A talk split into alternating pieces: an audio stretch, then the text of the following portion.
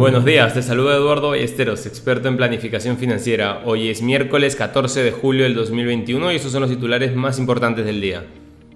En el plano local, el día de ayer tuvimos un cierre mixto donde el índice selectivo subió un 0.12% y el índice general retrocedió un 0.09%. Por otro lado, el precio del dólar cerró en 3.985.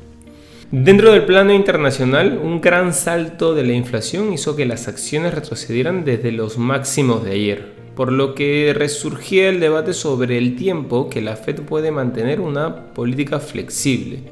Los futuros de la renta variable estadounidense se están sacudiendo algunas de las preocupaciones esta mañana, con el Nasdaq y el SP subiendo un 0.4 y un 0.1% respectivamente. Mientras que el Dow Jones se queda atrás con un ligero descenso del 0.1%.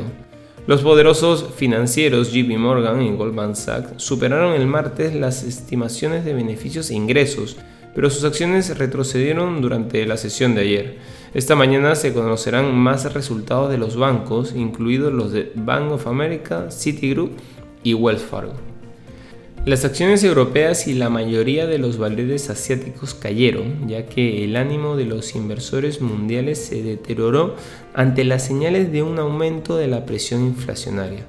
El dólar bajó frente a una cesta de divisas importantes y en materias primas los precios del petróleo bajaron después de que los datos mostraran una caída en las importaciones de crudo en China durante el semestre.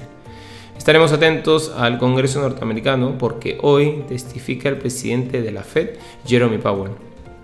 Por otro lado, la temporada de resultados del segundo trimestre ha comenzado y aunque todo tipo de efectos base distorsionarán en gran medida las cifras globales, la mayor atención se centrará en el impacto de las interrupciones de la cadena de suministro en los beneficios y el resurgimiento de los casos de COVID-19.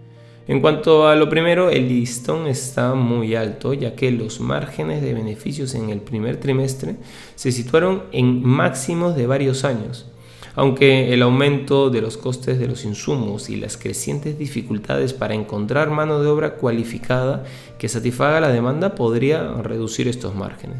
Si el crecimiento de las ventas se mantiene sólido, esto no tiene por qué ser un problema, pero otra oleada de normas de distanciamiento social, como las que estamos viendo en Europa, enturbiará las perspectivas económicas.